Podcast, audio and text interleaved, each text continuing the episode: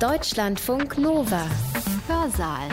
Hallo zum Hörsaal mit Hans-Jürgen Bartsch. Der Mann, mit dem wir uns heute beschäftigen, ist ein kokainsüchtiger Scharlatan.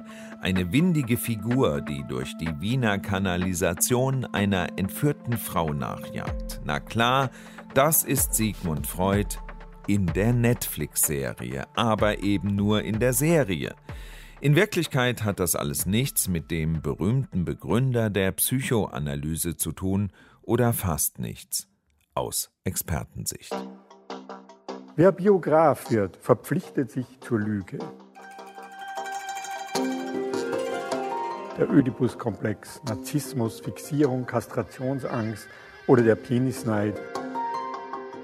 Ich freue mich schon, wie die sich irren werden. Wie zahlreiche Quellen belegen, waren viele Patientinnen und Patienten Freuds überrascht, als sie zum ersten Mal seine mit Kunstgegenständen, Gemälden, Teppichen und Antiquitäten angefüllte Ordination betraten.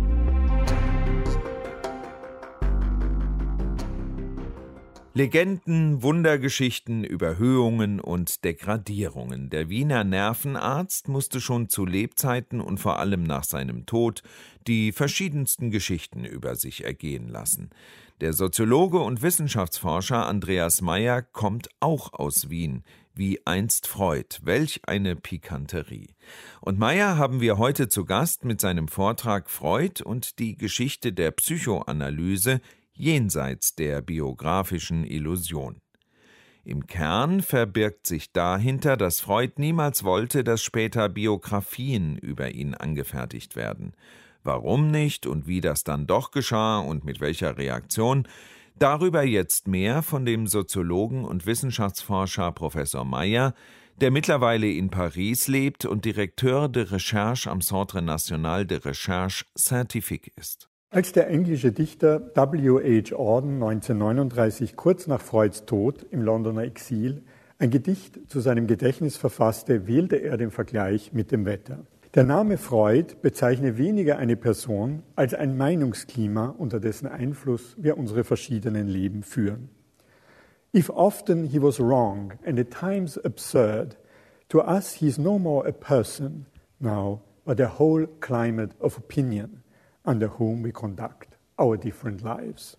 Die Begründung der Psychoanalyse, ihre internationale Ausbreitung und die sich an ihr schon früh entzündende Kritik haben im 20. Jahrhundert zahlreiche Spuren hinterlassen und diesem in vielfacher Hinsicht ihren Stempel aufgedrückt. Als Orden diese Zeilen schrieb, waren zahlreiche von Freud eingeführte oder geprägte Begriffe, der Ödipus-Komplex, Narzissmus, Fixierung, Kastrationsangst oder der Penisneid, um nur einige zu nennen, die in unseren Sprachgebrauch eingegangen sind, bereits seit geraumer Zeit in aller Munde und das ganz unabhängig von der immer wieder aufgeworfenen Frage nach dem Wahrheitsgehalt psychoanalytischer Theorie. Ordensbild von einem diffusen und unpersönlichen Meinungsklima, in dem die Psychoanalyse allgegenwärtig wurde, steht allerdings in Kontrast zu dem Umstand, dass deren Theorien und Verfahren dauerhaft mit der Persönlichkeit ihres Autors verknüpft blieben. Nehmen wir die Publikation der Traumdeutung Ende 1899 als das entscheidende Gründungsmoment, so ist es die hier publizierte Selbstanalyse von Freuds eigenen Träumen, die neben der Deutung von Patiententräumen die primäre Grundlage seiner Theorien und die erste modellhafte Einführung in die psychoanalytische Methode bildete. Im Gegensatz zu anderen Wissenschaften wird die Psychoanalyse trotz ihrer vielfachen Ausprägungen auch heute, viele Jahrzehnte nach dem Tod ihres Begründers, hauptsächlich mit dessen Namen und Person verbunden.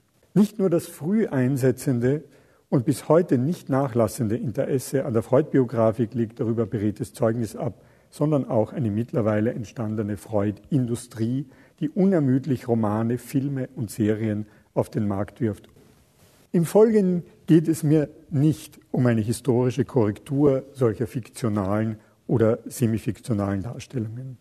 Und es geht mir auch nicht um eine psychologische oder gar psychoanalytische Deutung der biografischen Fixierung auf die Person Freud.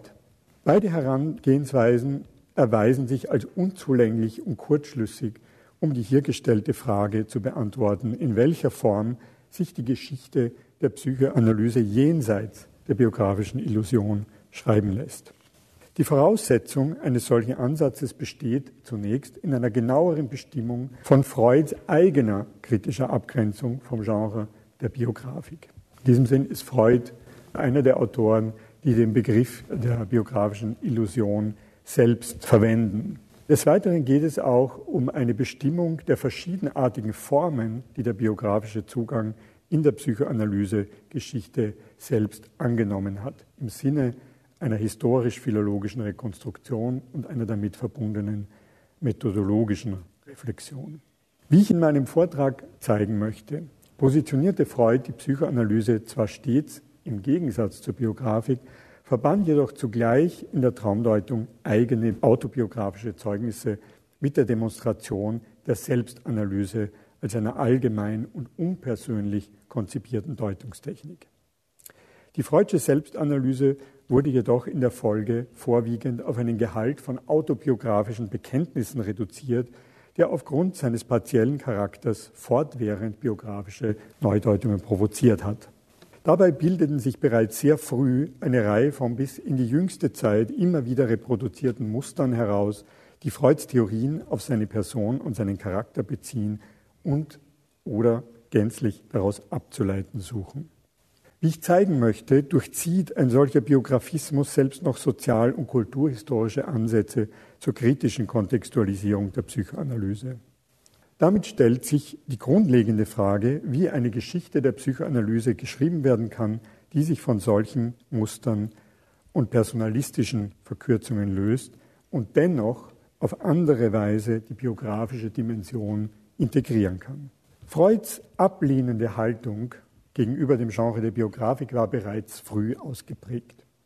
Sie äußert sich zunächst in einem Brief vom April 1885, in dem der am Beginn seiner Karriere stehende 29-jährige Nervenarzt seiner Verlobten und späteren Ehefrau Martha Bernays von einem häuslichen Autodafé berichtet, dem mit Ausnahme der Brautbriefe all seine Manuskripte, Exzerpte und Briefe seit Beginn seiner Studienzeit zum Opfer fielen. Mit diesem Vernichtungsakt richtete sich der junge Freud selbstgewiss seine historische Bedeutung antizipierend an, ich zitiere, eine Reihe von noch nicht geborenen, aber zum Unglück geborenen Leuten, wie er seine künftigen Biografen bezeichnete, und setzte bekanntlich noch schadenfroh hinzu, diese sollen sich plagen, wir wollen sie ihnen nicht zu leicht machen. Jeder soll mit seinen Ansichten über die Entwicklung des Helden Recht behalten. Ich freue mich schon, wie die sich irren werden.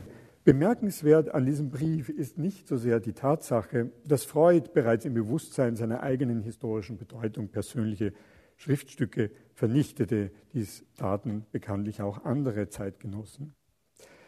Als vielmehr die Form, mit der er diesen Zerstörungsakt zelebriert und begründet. Sie ist seinem Zeugnis nach von Berichten über die grausamen Massaker russischer Zaren inspiriert, mit denen er sich damals die Zeit vertrieb. Alle alten Freundschaften und Beziehungen haben sich dabei mir nochmals präsentiert und stumm den Todesstreich empfangen. Meine Fantasie lebt noch in der russischen Geschichte. Alle meine Gedanken und Gefühle über die Welt im Allgemeinen und soweit sie mich betraf im Besonderen, sind für unwert erklärt worden, fortzubestehen. Sie müssten jetzt nochmals gedacht werden und ich hatte viel zusammengeschrieben. Aber das Zeug legt sich um einen herum wie der Flugsand um die Sphinx. Bald wären nunmehr meine Nasenlöcher herausgeragt. Ich kann nicht reifen und sterben, ohne die Sorge, wer mir in die alten Papiere kommt. Das Verbrennen der alten Papiere präsentiert sich somit als eine Lösung von alten Banden und als Befreiungsschlag, der einen neuen Lebensabschnitt einläuten soll. Vordergründig mag hier die russische Geschichte Pate gestanden haben. Doch schwingt in dieser Geste zweifellos auch etwas von Friedrich Nietzsches ein Jahrzehnt zuvor formulierter lebensphilosophisch orientierter Kritik an der biografischen Seuche seiner Zeit mit. Dem ganzen gelehrten Wust des biografischen und dem Foltersystem historischer Kritik, wie es in der zweiten unzeitgemäßen Betrachtung vom Nutzen und Nachteil der Historie für das Leben heißt, stehen da die sinnhaften Lehren des Lebens selbst gegenüber.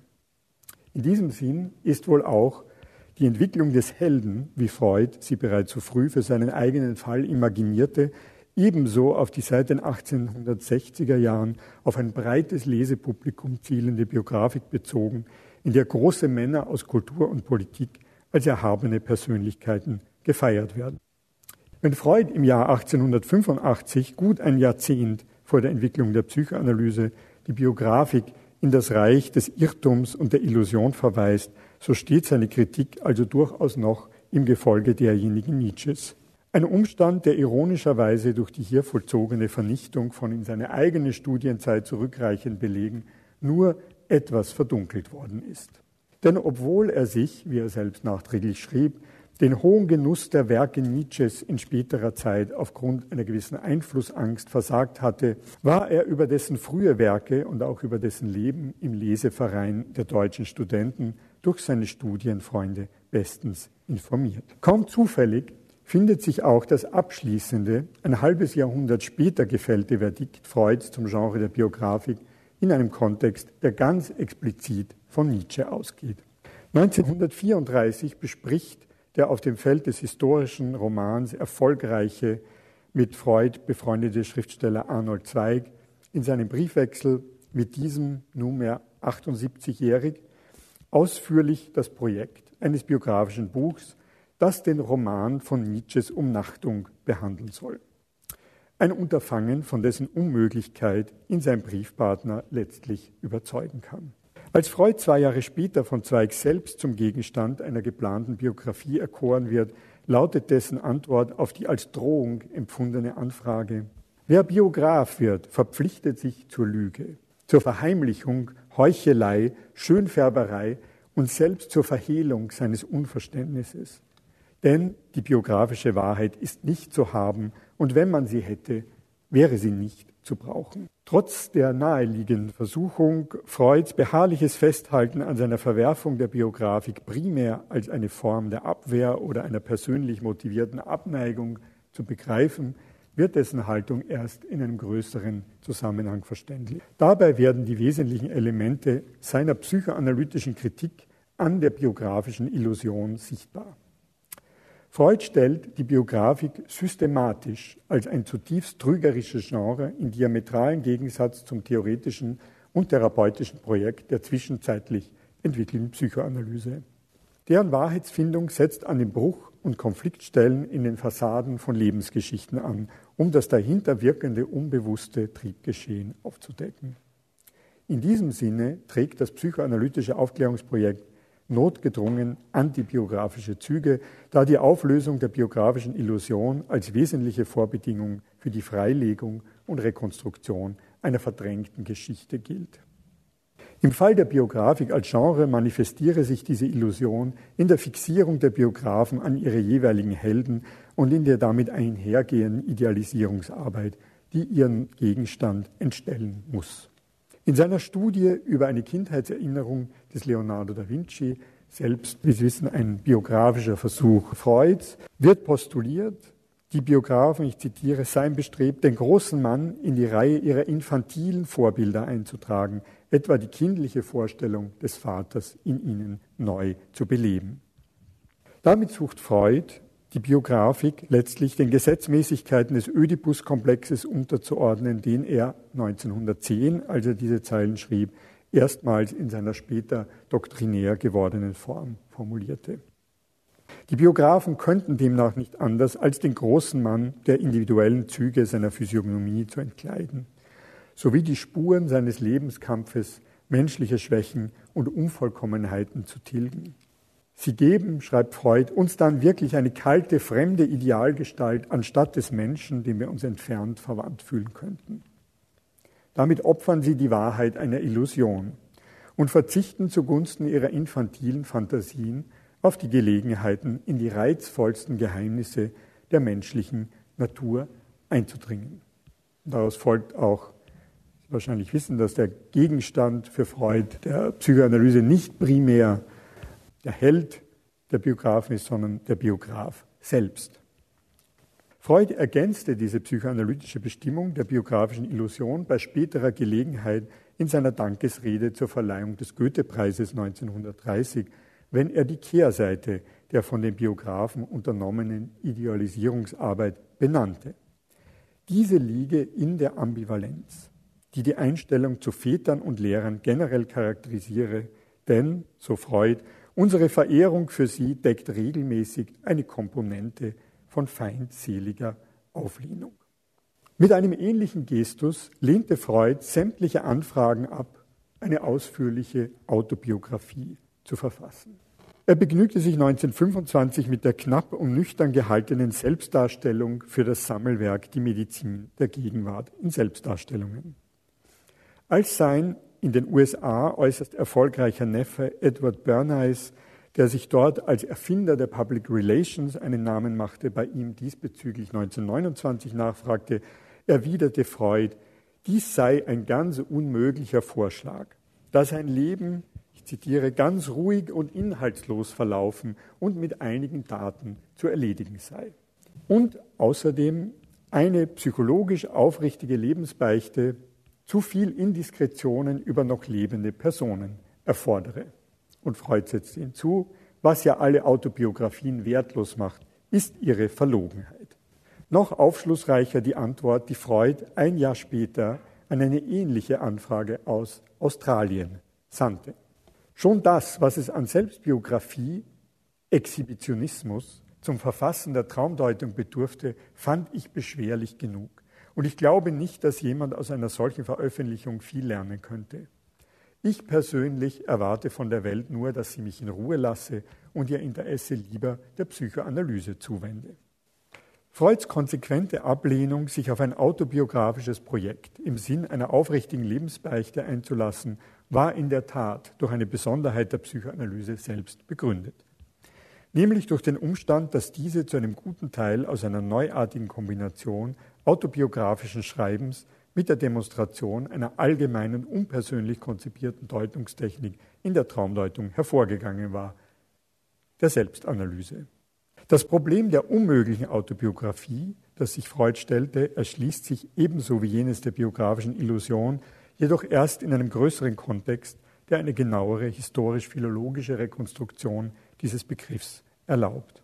Wie ich wiederholt zu zeigen versucht habe, vor allem in meinen mit Lydia Marinelli unternommenen Arbeiten zur Geschichte der Traumdeutung, wird der Begriff der Selbstanalyse zunächst in einem weitgehend technischen Sinn gebraucht.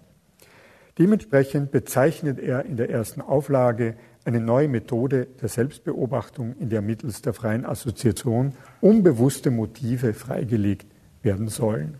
In diesem Sinn galt die Traumdeutung auch als erste Einführung in die psychoanalytische Methode, in der Freud sich mit der Analyse seiner eigenen Träume und dem wohldosierten Maß an Indiskretionen über Freunde, Kollegen und Familie seinen Leserinnen und Lesern als modellhaften Fall präsentierte. Die Einübung in die Methode der Selbstanalyse verlange daher vom Leser, wie Freud in der ersten Auflage der Traumdeutung schreibt, für eine ganze Weile meine Interessen zu den seinigen zu machen und sich mit mir in die kleinsten Einzelheiten meines Lebens zu versenken. Mit dem Ziel, dass das anfängliche Interesse an den Indiskretionen, die ich begehen muss, sehr bald der ausschließlichen Vertiefung in die hierdurch beleuchteten psychologischen Probleme Platz machen wird. In die achte und letzte Auflage 1930 fügte er bezeichnenderweise eine Fußnote ein, die darauf hinwies, dass ich niemals die mir zugängliche vollständige Deutung eines eigenen Traumes mitgeteilt habe. Ich hatte wahrscheinlich recht, der Diskretion der Leser nicht zu viel zuzutrauen. Allerdings widersprach dieser nüchternen Bestimmung der Selbstanalyse als einer technischen Angelegenheit dem persönlichen Bekenntnis, das Freud in sein Vorwort zur zweiten Auflage der Traumdeutung im Jahr 1909 einfügte, indem er das Buch nun selbst zu einem Stück seiner eigenen Selbstanalyse erklärte. Und zwar als Reaktion auf den Tod meines Vaters, also auf das bedeutsamste Ereignis, den einschneidendsten Verlust im Leben eines Mannes. Der Übergang vom Plural in den Singular ist hier entscheidend. Ist in der ersten Auflage noch von Selbstanalysen in einem methodischen Sinn die Rede, so tritt mit der zweiten Auflage nun die Selbstanalyse Freuds mit ihrer subjektiven Bedeutung auf den Plan. Obwohl der Text in der zweiten Auflage weitgehend unverändert bleibt, wird so das Verhältnis zwischen dem Buch und der Selbstanalyse umkodiert. Trotz der erneuerten Bekräftigung, es möge für den Leser aber gleichgültig sein, an welchem Material er Träume würdigen und deuten lernt, wies diese Geste in die Richtung, die Selbstanalyse als biografisches Ereignis und vor allem im Sinne jenes Kernkomplexes aufzufassen, in dem Freuds Deutung von Sophokles König Ödipus bekanntlich bald die zentrale und namensgebende Rolle spielen sollte. Wie die historisch-philologische Analyse zeigt, ging das als universell gesetzte und umstrittene Postulat des Ödipus-Komplexes jedoch nicht unbedingt schlüssig aus dem in der Erstausgabe der Traumdeutung von 1900 mitgeteilten selbstanalytischen Material hervor. So bezogen sich eine Reihe von Freuds eigenen Traumberichten vorwiegend auf seinen Ehrgeiz, wie etwa den Wunsch, Professor zu werden, auf die Nachteile, die ihm dabei durch seine jüdische Herkunft und das antisemitische Klima in Wien erwuchsen. Und die Serie der Träume deutete Freud im Sinne einer Identifikation mit dem Feldherrn Hannibal, der in den Fantasien seiner Schulzeit als Rächer seines Vaters eine zentrale Rolle gespielt hatte, als Reaktion auf dessen Verhalten angesichts einer antisemitischen Demütigung, das seinem zehnjährigen Sohn damals wenig heldenhaft erschienen war. Diese Unstimmigkeiten zwischen selbstanalytischem Material und Theorie führten im Text der Traumdeutung zu zahlreichen Erweiterungen und ganzen Zusatzkapiteln, die überwiegend nicht von Freud selbst, sondern von seinen Schülern stammten und die Psychoanalyse auf andere Bereiche wie die Literatur und Mythenanalyse ausdehnten. Ab der vierten Auflage enthielt der Text etwa die Beiträge von Otto Rank, die nach seinem Zerwürfnis mit Freud ab 1925 fortblieben und in keine weitere deutsche Ausgabe bis heute aufgenommen wurden. Das Buch wurde so mit den folgenden Auflagen zum Hauptschauplatz der theoretischen Auseinandersetzungen die in den Spaltungen der frühen psychoanalytischen Bewegung mit den Austritten Adlers, Jungs, Steglis und deren Anhängern kulminierten. Die Unvollständigkeit der selbstanalytischen Deutungen, der Anspielungsreichtum der autobiografischen Passagen sowie die beharrliche Weigerung Freuds, eine ausführliche Selbstbiografie zu schreiben, beförderten den Text der Traumdeutung somit zur Hauptquelle für jedes künftige biografische Projekt. Bereits Fritz Wittels, der 1923 mit seinem Buch Sigmund Freud, der Mann, die Lehre, die Schule, den ersten Versuch in diese Richtung unternahm, bezog daraus sämtliche Angaben zu Freuds Kindheit und Jugendjahren, nannte es aber zugleich ein merkwürdiges Buch. Der Autor war eigentümlich gehemmt, schrieb Wittels, durch einen Willen zur Beichte, der sich zum Teile auslebt und zum Teil zurückhält. Aufgrund seiner eigenen Traumbeispiele galt Wittels Freuds Traumdeutung als eine höchst originelle Selbstbiografie. Doch enthielten seine autobiografischen Zeugnisse, wie Wittels schrieb, allenthalben Geheimnisse, welche dem Buch einen fremdartigen Stempel aufdrücken. Ein weiter Deuten des hier oft nur angedeuteten lege wohl nahe, aber dies schien Wittels ein grober Übergriff gegen eine Persönlichkeit, die ohnehin in der Selbstenthüllung erstaunlich weit gegangen ist. Wittels Buch steht am Anfang einer umfangreichen Literatur, die das Weiter- und Neudeuten von Freuds eigenen Träumen und Kindheitserlebnis zu ihrem Hauptgeschäft machen sollte. Eine Tendenz, die im Weiteren die Geschichtsschreibung der Psychoanalyse stark prägen sollte. Der technische Charakter der Selbstanalyse, der in der ersten Auflage der Traumdeutung im Vordergrund stand, trat dabei zunehmend zugunsten von rein biografischen Lesarten zurück, die die Elemente aus Freuds Text allein im Sinne der Autobiografie auf deren Wahrheit oder Authentizitätscharakter hin zu entschlüsseln suchten. Diese lassen sich in einem Spannungsfeld von Ambivalenz, Heroisierung und kritischer Kontextualisierung verorten, womit man auch etwas schematisch drei Phasen benennen könnte, die die biografische Produktion in den letzten 100 Jahren charakterisiert haben. Erstens Ambivalenz. Das Element der Ambivalenz steht bei einer Reihe von Schülern Freuds im Vordergrund, die bereits zu dessen Lebzeiten oder unmittelbar danach Biografien des Meisters verfasst haben, also von den 1920er Jahren bis etwa Ende der 1940er Jahre. Diese ergibt sich allein aus dem Umstand, dass die Autoren als historische Akteure selbst in ein affektives und genealogisches Verhältnis zum Begründer der Lehre verstrickt sind. Deren biografische Projekte sind durchweg eng auf Konflikte innerhalb der organisierten Psychoanalyse bezogen und vom persönlichen Parteinamen geprägt. Dabei ist der Fall Wittels aufschlussreich, und zwar in mehrfacher Hinsicht. Nachdem Fritz Wittels bereits 1910 aus der psychoanalytischen Vereinigung ausgetreten war, um sich dem ebenfalls abtrünnigen Schüler Wilhelm Stegel anzuschließen, feierte er 13 Jahre später in seinem überwiegend auf persönlichen Beobachtungen und Mitteilungen fußenden Buch Freud zwar als genialen Kämpfer und Revolutionär auf dem Gebiet der Seelenforschung, verflocht aber diese Apologie zugleich mit einer scharfen Kritik an der institutionalisierten Psychoanalyse. Nach Wittels Sicht ist Freud nach den heroischen Jahren der Vorkriegszeit und den Spaltungen innerhalb der psychoanalytischen Bewegung ein Kaiser geworden, um den die Legende zu spielen anfängt und der aufgeklärt und absolut in seinem Reich herrscht, ein harter Mann der Pflichterfüllung, ein Despot, der kein Abweichen von seiner Lehre duldet und seine Konzilien hinter verschlossenen Türen abhält. Die sich um den Meister sammelnden Schüler werden als ehrfürchtige Apostel geschildert, die in hypnotischer Abhängigkeit von der überschattenden Nähe einer übermächtigen Persönlichkeit steril und mechanisch dessen Worte nachbieten. Wittels, der seinen Stil weitgehend an seinem einstigen Lehrmeister Karl Kraus, bekanntlich einem der schärfsten Kritiker der Psychoanalyse, geschult hatte, mit dem er sich allerdings zwischenzeitlich ebenso wie mit Freud überworfen hatte, beanspruchte im Gegensatz dazu, kein hypnotisierter Ja-Sager, sondern ein kritischer Zeuge zu sein. Nachdem der ungebetene Biograf Freud das Buch als Weihnachtsgeschenk mit der Widmung in unwandelbarer Verehrung in Erinnerung an Zeiten, die nun lange vergangen sind, übersandt hatte, fiel dessen Reaktion zwar missbilligend, aber nicht durchweg negativ aus. Er schickte Wittels eine Auflistung von überwiegend sachlichen Fehlern für eine revidierte zweite Auflage und wies ihn darauf hin, dass dessen persönliche Distanz für seinen Versuch einer Analyse seines Charakters zu einer Reihe von Verzerrungen geführt hätte. Zitat Freud im Brief an Wittels. Es heißt wohl bei Ihnen, ein großer Mann müsse diese und jene Vorzüge, Fehler und Extreme zeigen. Ich sei ein solcher großer Mann, folglich dürfen Sie mir all jene oft kontradiktorischen Eigenschaften zuschreiben.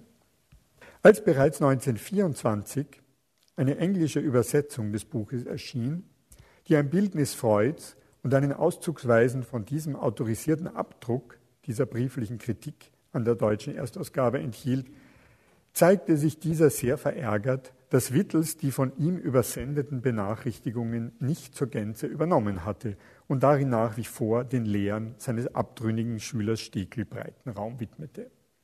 Für Freud blieb dies, wie er schrieb, der Fleck, der ihre Arbeit in persönlicher wie in sachlicher Hinsicht entwertet. Nachdem sich Wittels in der Folge von Stekel losgesagt hatte, wurde er dennoch 1927 wieder in die Psychoanalytische Vereinigung aufgenommen und publizierte 1931 mit Freud and His Time ein apologetisches Werk, das kaum biografische Elemente enthielt. Und zwei Jahre später rief der mittlerweile in die USA ausgewanderte Wittels sogar in einem kurzen Aufsatz Revision of a Biography öffentlich die Irrtümer und Fehldarstellungen seiner vor allem in den USA sehr erfolgreichen Freud-Biografie, die er im Rückblick insgesamt als a striking example of ambivalence and too much an outburst of temperament to be scientifically above reproach verwarf. Nicht umsonst wollte Wittels seine fragmentarisch gebliebene und posthum veröffentlichte Autobiografie mit einem Titel versehen, der nicht nur dem Temperament des gelernten Österreichers zu entsprechen schien, wie Wittels schrieb, sondern auch ganz allgemein das Verhältnis Freuds zu seinen Schülern charakterisierte. Ambivalence as Fate. Ungeachtet seines späteren Widerrufs entfaltete Wittels erste Freud-Biografie eine weitreichende Wirkung auf alle Folgeprojekte dieser Art bis in die jüngste Gegenwart. Durch ihre Zusammenstellung von widersprüchlichen Charaktereigenschaften, die Freud selbst als Verzerrungen angesehen hatte, stellte sie zahlreiche Motive bereit, die endlos weitergesponnen und variiert werden konnten. Der hagiografischen Tendenz der Heroisierung kam zuallererst das Motiv des einsamen Genies entgegen, dessen Exemplarität sich in der Selbstanalyse offenbare. Im Weiteren auch das Bild des strengen Wissenschaftlers, dessen Leben restlos der Arbeit geweiht ist. Eines untadeligen Gatten und fürsorglichen Familienvaters, einer sittlich gefestigten Persönlichkeit, dessen Theorien über Sexualität auf merkwürdige Weise mit seinem eigenen Lebenswandel kontrastierten. Ganz im Zeichen der Polemik standen hingegen das Bild des despotischen Anführers, der seine Schüler in einer Art hypnotischen Dämmerzustand hält, sowie das eines Wissenschaftlers, der sich mehrfach die Ideen anderer aneignet, ohne dies auszuweisen.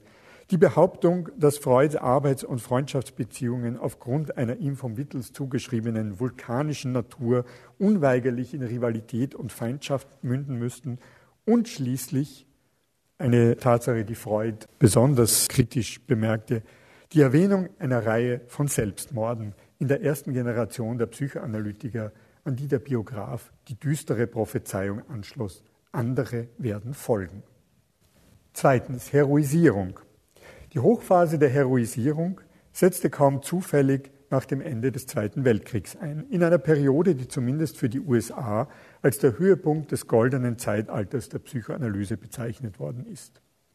Als ihr glorreiches Monument kann die Biografie von Ernest Jones gelten, die zwischen 1953 und 1957 in drei Bänden erschien. Deren autoritativer Status als offizielle und vorläufig abschließende Darstellung von Leben und Werk des Begründers der Psychoanalyse beruhte nicht allein auf der persönlichen Zeugenschaft des ehemaligen Schülers, sondern vor allem auch auf der Verwendung von bisher unbekannten und erst in allerjüngster Zeit vollständig veröffentlichter Quellen, wie etwa den Brautbriefen, aus denen ich bereits zitiert habe, die bis 2011 nur auszugsweise bekannt waren. Die Briefe und Manuskripte Freuds wurden auf Betreiben von Dr. Anna zeitgleich schrittweise in die neu gegründeten Sigmund Freud Archives der Library of Congress in Washington überführt, als deren Sekretär drei Jahrzehnte lang der Wiener Psychoanalytiker Kurt Eisler amtierte. Frei von aller Ambivalenz schufen Jones und Eisler den Mythos von Freud als genialem Entdecker des Unbewussten und des Oedipus-Komplexes in der Selbstanalyse.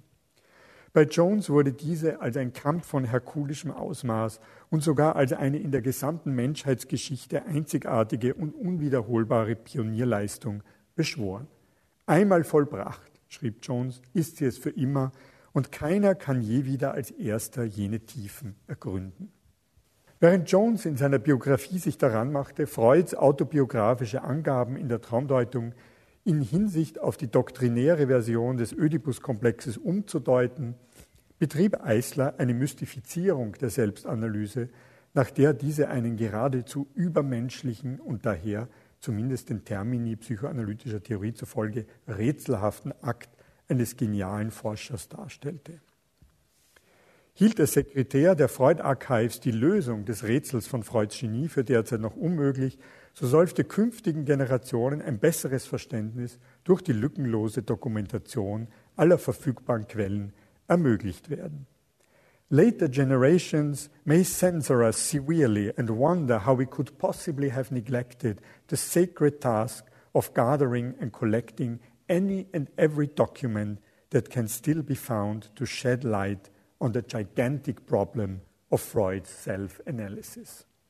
In den Satzungen der Freud Archives wurde festgeschrieben, dass diese allein zur Sammlung von Quellen eingerichtet würden und dass Eisler als Archivar nicht selbst daraus Nutzen für eine eigene Biografie ziehen dürfe.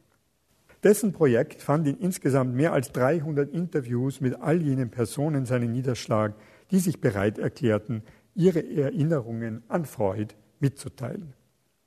Darunter befanden sich an prominenter Stelle einige der noch lebenden berühmten Protagonisten von Freuds Fallgeschichten sowie auch deren Familienmitglieder, wie etwa der kleine Hans alias Herbert Graf sowie dessen Vater Max oder der als Wolfsmann bekannte russische Patient Sergei Pankejew, dessen Interviewsitzungen schon von Beginn an den Charakter einer Nachtherapie mit Eisler annahmen und den der Sekretär der Freud Archives in der Folge regelmäßig in Wien besuchte.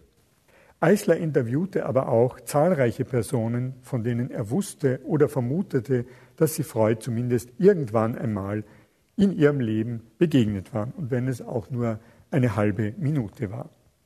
Die Politik der Freud Archives bestand darin, die jeweiligen Dokumente mit sehr langen Sperrfristen zu versehen, auch um die jeweiligen Zeitzeugen dazu zu bringen, Eisler gegenüber möglichst alles ihrer noch Erinnerung zugängliche ohne Zensur auszusprechen. Auf diese Weise kam eine Sammlung von Oral History Zeugnissen zustande, die uns jetzt ebenfalls zugänglich ist, erst seit wenigen Jahren, die zwar manche Details über Freuds Alltagsleben und seine Arbeitsweise zutage förderten, aber vielfach auch die Gerüchteküche bedienten, an der sich der durch die Welt reisende Eisler durchaus interessiert zeigte.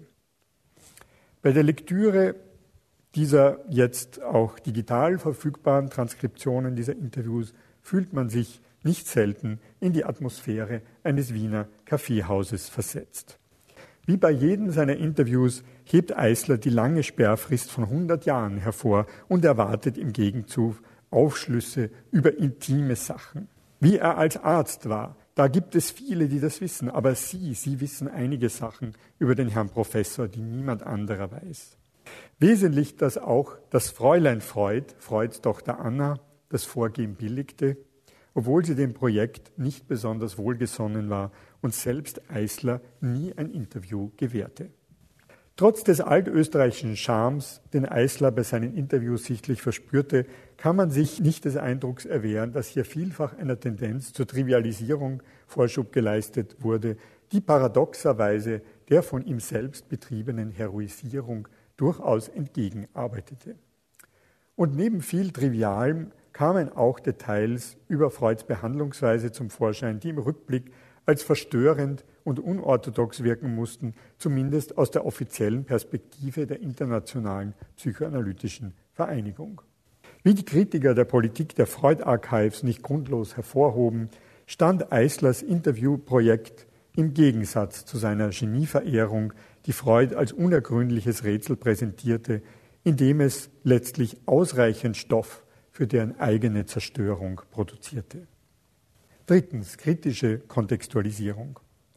Auf die hagiografische Biografik antworteten bereits ab Ende der 1950er Jahre eine Reihe von marxistisch inspirierten Neudeutungen der Selbstanalyse, die den ersten Trend zur kritischen Kontextualisierung einleiteten. So zeichnete Erich Fromm unter Rückgriff auf die erste größere amerikanische Freud-Biografie der Journalistin Helen Walker Puna aus dem Jahr 1947 die Freuds Familie als respektlos empfunden hatte, vor allem wegen Punas Aussagen zu Freuds Irrleben. In seiner biografischen Studie Sigmund Freud's Mission, an Analysis of His Personality and His Influence aus dem Jahr 1959 ein weitgehend negatives Bild des Begründers der Psychoanalyse und seiner Schule, deren autoritären und fanatischen Charakter er für die Sterilität ihrer Lehren verantwortlich machte. Freuds selbstanalytische Identifikation mit politischen und religiösen Führern, und hier griff Fromm auf die Elemente der Selbstanalyse zurück, die ich bereits erwähnt hatte, die Identifikation mit Hannibal, aber auch mit Moses. Diese Identifikation deutete Fromm als Resultat von Freuds starker Mutterbindung und einer Abwertung des Vaters. Insofern leitet Fromm auch eine Tendenz ein, die, die Rolle der Mutter wieder in Freuds eigener Analyse stärker zu betonen. Fromm kombinierte so eine psychobiografische Skizze, die Freud als gefühlskalten, egozentrischen und von der Idee seiner Mission besessenen Führer porträtierte, mit einer Kritik am quasi politischen und sektiererischen Charakter der von ihm geschaffenen Bewegung. Die biografische Interpretation der zufolge Freud einstige politische Ambitionen sich auf das Feld der psychologischen Analyse und Therapie verlagert und so zu einer Verdrängung des Politischen aus der Psychoanalyse geführt hätten, findet sich noch 20 Jahre später wieder. In den 1980er Jahren knüpften daran der Historiker Karl Schorske und dessen Schüler William McGrath an, allerdings ohne Fromm auch nur zu erwähnen, sowie unter expliziter Erwähnung Fromms der marxistische italienische Philologe Sebastiano Timpanaro. Es ist vielleicht nicht unwesentlich daran zu erinnern, dass Schorske seinen eigenen Ansatz zu einer historischen Kontextualisierung der Psychoanalyse in seinem viel zitierten Essay Politik und Vatermord in Freuds Traumdeutung, in seinem Buch Wien, Geist und Gesellschaft im Fin de siècle, als eine modifizierte Anwendung der psychoanalytischen Methode verstand. Schoske wollte, ich zitiere, mittels der Wirklichkeitsreste in Freuds eigenen Träumen die persönliche geschichtliche Erfahrung rekonstruieren, die seine Konzeption der Psyche beeinflusst hat. Freuds Selbstanalyse erweist sich dabei als das Produkt einer Krise, die zugleich persönlich, professionell und politisch ist, da sie im Kontext der Bedrohung der Werte des Liberalismus im österreichisch-ungarischen Reich durch den Aufstieg von Nationalismus und Antisemitismus steht. Ebenso wie Fromm sehen Schoske und McGrath das entscheidende Element in den politischen Inhalten von Freuds Träumen und Fantasien, in denen dieser sich mit militärischen, religiösen oder mythischen Führern wie Hannibal und Moses identifiziert. Darum dienen auch die bereits erwähnten Romträume aus der Traumdeutung, denen sich zur selben Zeit auch Timpanaro in einem Aufsatz über die Romphobie Freuds zuwandte, als Schlüsselelement dieser sozialhistorisch-marxistisch inspirierten Kontextualisierungen der Anfänge der Psychoanalyse. Freuds Deutung dieser Träume und insbesondere seine Hannibal-Fantasie gelten dabei als Beleg, dass im Zentrum seiner psychologischen Theorie zunächst ein politisches Modell stand, das der berühmten Ödipus-Theorie eklatant widerspricht. Die Verdrängung dieses Modells durch den Ödipus-Komplex habe Freud für das Verständnis der sozialen und politischen Welt insgesamt blind gemacht. Indem der Vatermord an die Stelle des Königsmordes rückte, so Schorskes Resümee, werde alles Politische nun durch eine antipolitische Psychologie neutralisiert. Damit erweist sich jedoch Freuds Entdeckung und die Entwicklung der Psychoanalyse insgesamt als ein zweideutiges Projekt, das nur durch die Verdrängung ihrer eigenen politischen und sozialen Bedingtheit möglich scheint. Wie bereits bei Fromm ist jedoch die Kombination von Psychobiografik und sozialhistorischer Kontextualisierung aus methodologischer Sicht problematisch. Umso mehr, wenn Historiker und Philologen mit Termini wie der Romneurose oder gar wie im Fall Timpanaus der Romphobie hantieren, die den Nimbus des klinisch-diagnostischen erwecken sollen. Wenn die Psychoanalyse tatsächlich aus Freuds Wunsch geboren wurde, sich von der politischen Realität zu befreien, einem Wunsch, der sich in den aufeinanderfolgenden Identifikationen Freuds mit einigen großen Männern der deutschen Kultur, wie Goethe und Winkelmann, ausgedrückt hätte, wie hier behauptet wird, dann riskiert man in ihr nicht viel mehr zu sehen als einen kompensatorischen Akt politischer Frustration. Die zweite große Linie der kritischen Kontextualisierung von Freuds Selbstanalyse setzte ebenfalls am hagiografischen Mythos an. Ihre wichtigsten Vertreter sind der Psychiater Henry Ellenberger und der Wissenschaftshistoriker Frank Salloway. Die solitäre Entdeckung des Unbewussten erweist sich ihnen als ein Mythos, der einer subjektiven Gefühlslage Freuds entsprochen habe und die durch das Anführen einer Reihe von verdrängten historischen Vorläufern als illusorisch entpuppt werden soll. In seiner intellektuellen Biografie Freud Biologe der Seele von 1979 attackierte Salloway frontal die hagiografische Psychoanalyse-Geschichtsschreibung, indem er versuchte, den Mythos des Helden Punkt für Punkt durch historische Fakten zu zerstören. Prägte die erste Strategie der historischen Kontextualisierung vor allem spätere Auseinandersetzungen mit der Psychoanalyse, insbesondere in der Soziologie, die das individuelle oder persönliche Unbewusste Freuds mit der Konzeption eines sozialen Unbewussten konfrontieren wollten, etwa bei Pierre Bourdieu, so dominierte die zweite, auf die Zerstörung der Freud-Legende abzielende Strategie in einer Reihe von vorwiegend polemischen Debatten der sogenannten Freud Wars der 1990er Jahre. Hier entzündete sich die Polemik vor allem an der Rolle des Archivs und der langen Sperrfristen für die von Eisler gesammelten Quellen und Interviews. Neben der Selbstanalyse Freuds, die nun vorwiegend als eine Form der bewusst oder unbewusst lancierten Fiktion denunziert wurde, gerieten dabei auch seine berühmten Fallgeschichten in den Fokus der Kritik. Im Zuge der schrittweisen Aufdeckung der in den Publikationen anonymisierten Patientennamen wurden zahlreiche Gegengeschichten verfasst, mit der die Autorität Freuds in seiner Rolle als Wissenschaftler und Therapeut erschüttert und die Psychoanalyse insgesamt als Pseudowissenschaft entlarvt werden sollte. Nachdem die Zugangspolitik der Freud Archives über längere Zeit Gegenstand von lautstarker Polemik und Kritik war, hat sich der Ton in den letzten Jahren etwas gemäßigt. Wie ich bereits erwähnt habe, stehen auch die fast komplett digitalisierten Archivbestände der mehr als 20.000 Stücke umfassenden Sigmund Freud Papers online zur Verfügung. Darüber hinaus liegt eine umfangreiche Spezialliteratur vor, die zahlreiche Aspekte der Geschichte der Psychoanalyse in durchaus sachlicher Weise zu behandeln sucht und die sich somit jenseits der hagiografischen oder polemischen Fokussierung auf Freud als Vaterfigur bewegt. Dennoch hat die Hypostasierung der Freud Archives in Washington als einem Ort der Gewalt und der Wahrheit die Geschichtsschreibung der Psychoanalyse über lange Zeit paralysiert und die Frage nach alternativen historiografischen Modellen weitgehend in den Hintergrund treten lassen. Dies spiegelt sich auch noch in den jüngsten Freud-Biografien, deren Mangel nicht nur in ihren zahlreichen sachlichen Fehlern liegt, sondern vor allem in dem Umstand, dass diese immer noch den alten Mustern der Heroisierung und kritischen Kontextualisierung verhaftet bleiben.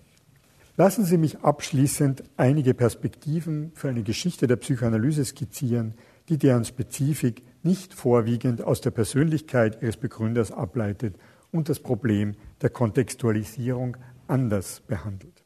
Die erste dieser Perspektiven sucht die kollektiven Prozesse aufzuzeigen, die bereits am Ursprung der Psychoanalyse liegen. Sie begreift die Problematik der von Freud eingeführten Selbstanalyse und der damit verbundenen Kritik an autobiografischen und biografischen Formen des Schreibens innerhalb eines historisch-philologischen Ansatzes, der nicht nur die Entstehung und Transformation der Texte anhand all der vorhandenen Fassungen verfolgt, sondern auch die Praktiken des Lesens und Schreibens sowie deren Rückwirkungen auf den theoretischen Text durch seine Leserinnen und Leser untersucht. Die Geschichte der Traumdeutung als Gründungstext macht dabei deutlich, in welchem Ausmaß hier der Gebrauch des Textes durch die historischen Akteure auf die Theorie selbst zurückwirkt und diese in der Folge in wesentlichen Teilen sogar verändert. Damit offenbart die Freudsche Psychoanalyse nicht nur eine Interaktivität, die die Humanwissenschaften und insbesondere alle psychologischen Disziplinen und Wissensformen zu charakterisieren scheint, sondern auch eine Spezifik, die die Herausbildung und progressive Transformation ihrer Methoden und Theorien betrifft. Dieser spezifische Zug verdeutlicht auch den zentralen Status der Selbstanalyse in den ersten Jahrzehnten der psychoanalytischen Bewegung. Da die Traumdeutung das erste praktische Handbuch zum Erlernen von Freuds Methode war, führte sie eine Reihe von kritischen Leserinnen und Lesern zu einer Art Fernstudium in Form von brieflichen Mitteilungen von Träumen und ihren Deutungen, die nach Wien gesandt wurden.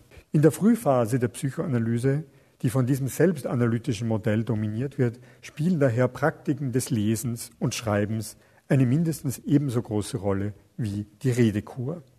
In diesem Sinn lässt sich die Selbstanalyse weder auf eine hagiografische Legende noch auf eine bloße Variante der psychologischen Selbstbeobachtung reduzieren. Sie erweist sich als eine Technik zur Erzeugung von Wissen und therapeutischen Handlungen. Ein derartiger Ansatz hat mediengeschichtliche und soziologische Implikationen, indem er die kollektiven Prozesse und die konkreten medialen Formen der Vermittlung in den Blick nimmt, in denen die Psychoanalyse selbst Gestalt innerhalb einer bestimmten Kultur annahm. Einen Modellfall für eine solche Forschungsperspektive, die die biografische und technische Dimension der selbstanalytischen Methode in eine historische Kontextualisierung integriert, bildet die 2017 erschienene große Studie Freud in Cambridge von John Forrester und Laura Cameron. Um die frühe Rezeption der Psychoanalyse in der englischen Scientific Community zu rekonstruieren, bedienen sich die Autoren hier der Methode der kollektiven Biografie die sich der Rekonstruktion von miteinander verflochtenen individuellen Lebensverläufen und informellen Netzwerken widmet. Dabei zeigen sie, wie die vielgestaltige Rezeption der Psychoanalyse durch die britische Wissenschaftselite sich in der Anfangsphase dem Umstand verdankte, dass man sich selbst durch die Analyse der eigenen Träume relativ rasch zum Psychoanalytiker ausbilden konnte. Das Verfahren der meist schriftlich durchgeführten Selbstanalyse geriet in England erst in den 1920er Jahren vermehrt in die Kritik von Seiten jener Freud-Schüler, die, wie Ernest Jones, eine strikte institutionelle Reglementierung der Ausbildung forderten. Aber derartige historisch-philologische und soziologische Untersuchungen, die im Detail noch für andere zentrale Werke Freuds und seiner Schüler zu leisten, sowie auch auf den Bereich der Übersetzungen auszudehnen, wären ein Projekt, das ich im Moment verfolge, sind nur ein, wenn auch wesentliches Element für eine Geschichte der psychoanalytischen Praxis, ihrer Verfahren und Techniken. Das andere Element betrifft die materiellen Kontexte, die der Psychoanalyse ihr eigentümliches Gepräge verleihen, angefangen mit ihrem berühmten emblematischen Möbelstück, der Couch. Wie zahlreiche Quellen belegen, waren viele Patientinnen und Patienten Freuds überrascht, als sie zum ersten Mal seine mit Kunstgegenständen, Gemälden, Teppichen und Antiquitäten angefüllte Ordination betraten. Wozu all diese Dinge im Rahmen einer Behandlung, die sich zumindest offiziell bloß als ein Austausch von Worten darstellt? Historische und soziologische Ansätze haben lange Zeit die Materialität der Kontexte der Psychoanalyse ignoriert. Ein anderer, völlig neuartiger Ansatz, den die Historikerin und Museologin Lydia Marinelli einschlug, knüpfte an die Idee einer anonymen Geschichte an, wie sie der Architekturhistoriker Siegfried Gideon in seiner Studie Die Herrschaft der Mechanisierung konzipiert hatte. Gideon ging es darum, die Auswirkungen jener bescheidenen Dinge in der modernen Welt zu fassen, die, wie er schrieb, unsere Lebenshaltung bis in ihre Wurzeln erschüttert haben. Auch die Freudsche Couch erwies sich, wie Marinelli 2006 in ihrer letzten großen Ausstellung Denken im Liegen im Wiener Freud-Museum zeigte, als ein Möbelstück, das von einer langen und wechselvollen Geschichte zeugte. Doch wie, das scheint mir die entscheidende Frage, lassen sich solche materiellen Kontexte historisch in eine Analyse der epistemischen und therapeutischen Praktiken der Psychoanalyse einbinden? Will man einerseits dem Risiko eines gewissen Determinismus, den man bei Gideon durchaus annehmen kann, wie auch dem gegenteiligen Risiko eines Sammelsuriums von Dingen entgehen, die letztlich ihre Bedeutung wieder nur aus ihrem Bezug auf Freuds Namen schöpfen, so ist eine anthropologische Untersuchung der Orte, materiellen Ensembles und Praktiken innerhalb eines breiter gestreuten Praxisfeldes nötig, das über das klassische Setting von Fauteuil und Couch oder wie wir vielleicht sagen sollten, Sofa, denn Freud hat das Wort Couch nie verwendet, hinausgeht. Dies bringt uns notgedrungen auch zum Problem der Beziehungen zwischen der Psychoanalyse und jenen Techniken zurück, aus denen diese hervorgegangen ist oder mit denen sie rivalisierte, wie der Hypnose. Ein historisch-anthropologischer Ansatz interessiert sich daher für die Besonderheit der Psychoanalyse im Vergleich zu anderen Behandlungsmethoden, indem man neben den Fallaufzeichnungen und Berichten von Patientinnen und Patienten auch die Orte, Bilder, Gegenstände und Instrumente in den Blick nimmt, die im Setting all dieser Verfahren im Hinblick auf therapeutische Aktionen zum Einsatz kommen. Das Interesse richtet sich damit einerseits auf die Dinge der Einrichtung, die die Handlungen der Akteure im wahrsten Sinn des Wortes rahmen, aber auch andererseits auf deren ganz konkrete Bewegungen, die sorgfältige Abstimmung und Regulierung akustischer und visueller Elemente im Hinblick auf die Behandlungspraxis sowie die Körperpositionen, die während einer Sitzung eingenommen werden. In diesem Sinn lässt sich Marcel Moos Programm nach einer anthropologischen Untersuchung der Körpertechniken aufgreifen, um das Verhältnis zwischen Techniken des Körpers und der Psyche im Bereich der Psychowissenschaften und Therapien zu erfassen. In dem Sinn scheint es mir wohl auch angemessener, hier von einer Geschichte und Anthropologie des Konkreten zu sprechen, als den problematischen Begriff der anonymen Geschichte zu verwenden. Mit diesem Plädoyer für eine historische Auseinandersetzung mit der Psychoanalyse, die sich explizit ihrer Kontextualisierung in einem nicht reduktiven Sinn zuwendet, möchte ich daher schließen. Diese verabschiedet sich von der biografischen Illusion in zweifacher Hinsicht. Erstens betreibt sie nicht den Versuch, historische oder biografische Ereignisse im Sinn der Akteure psychoanalytisch oder psychologisch zu erklären. Zweitens gibt sie die Vorstellung auf, dass die biografische Form der beste Zugang ist, um die psychoanalytische Theorie und Praxis in ihrer Spezifik, aber auch in ihrer Widersprüchlichkeit zu erhellen. Stattdessen integriert sie die biografische Dimension in einen soziologischen und anthropologischen Ansatz, der einerseits die kollektiven Prozesse der Ausbreitung und Transformation der psychoanalytischen Verfahren und andererseits deren konkrete materielle Kontexte im Sinne eines spezifischen Settings untersucht. Diese kollektiven Prozesse und konkreten Kontexte beziehen sich auf Entwicklungen, die zwar weit über die Person Freuds hinausweisen, aber sich dennoch nicht von lebensgeschichtlichen Erfahrungen ablösen lassen. Ihr Studium kann uns eine Antwort auf die Frage näher bringen, wie die Freudsche Psychoanalyse im 20. Jahrhundert zu jenem von Orden konstatierten Meinungsklima werden konnte, das unser Leben auf so starke Weise geprägt hat. Das war der Vortrag des Freud-Forschers Andreas Meyer aus Paris, der sich mit den Biografien und Autobiografien und die Abneigung ihnen gegenüber aus Sicht des Wiener Nervenarztes beschäftigt hat.